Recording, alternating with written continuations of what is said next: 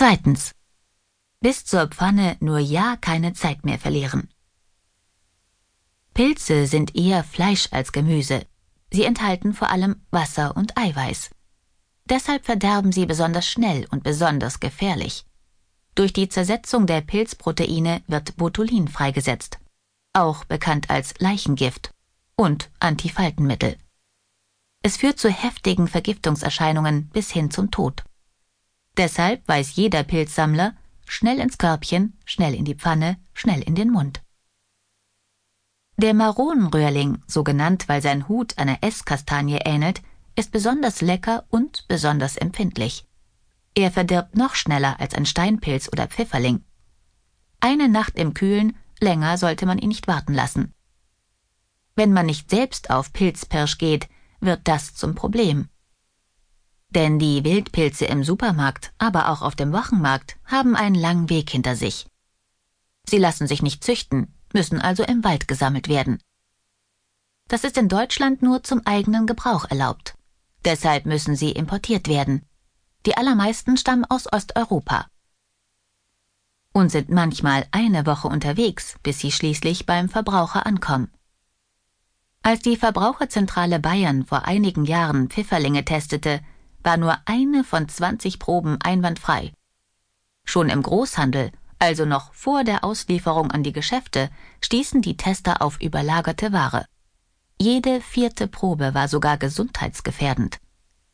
Das Fazit der Verbraucherschützer Pilze aus dem Supermarkt können gefährlicher sein als selbst gesammelte.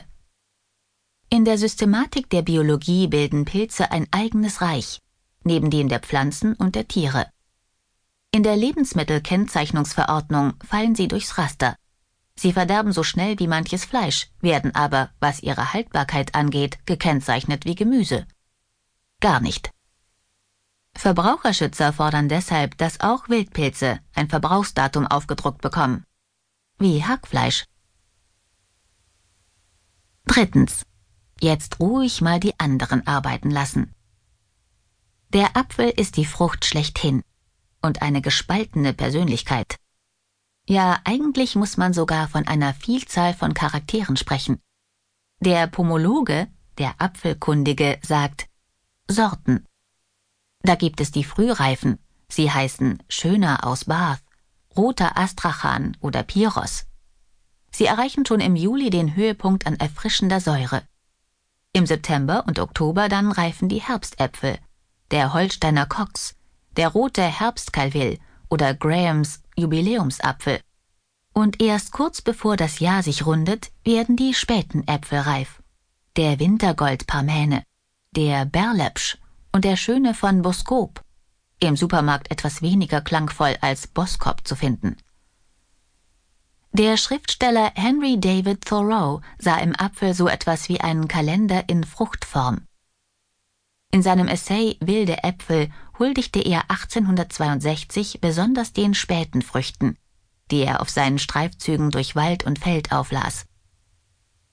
Die Zeit der Wildäpfel ist der späte Oktober und der frühe November. Erst dann werden sie schmackhaft. Denn sie reifen spät und sind doch vielleicht herrlicher denn je. Ich schätze diese Früchte sehr, welche die Bauern nicht der Mühe des Pflückens wert finden. Wildgeschmack der Muse, temperamentvoll und belebend. Doch nicht die Zeit am Baum allein bestimmt das Aroma des Apfels, denn Äpfel reifen nach. Sie gehören zu den klimakterischen Früchten. So heißen sie tatsächlich. Sie beschreiten noch nach der Ernte eine Stufenleiter der Reife, griechisch Klimakter. Das Pflanzenhormon Ethen bringt den Prozess in Fahrt. Es veranlasst die Früchte dazu, ihre Atmung zu verdoppeln oder gar zu verdreifachen, also mehr Sauerstoff aufzunehmen und Kohlendioxid abzugeben.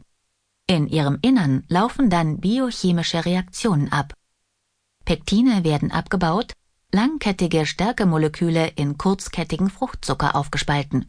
Aus Stärke wird Süße. Wie schnell die Reife voranschreitet, hängt von der Apfelsorte ab. Die Frühreifen verlieren bald ihren Biss und werden mehlig.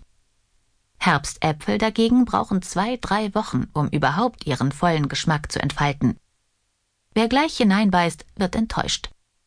Und die späten Früchte müssen gar Monate im Keller lagern, bis sie zum Genuss werden.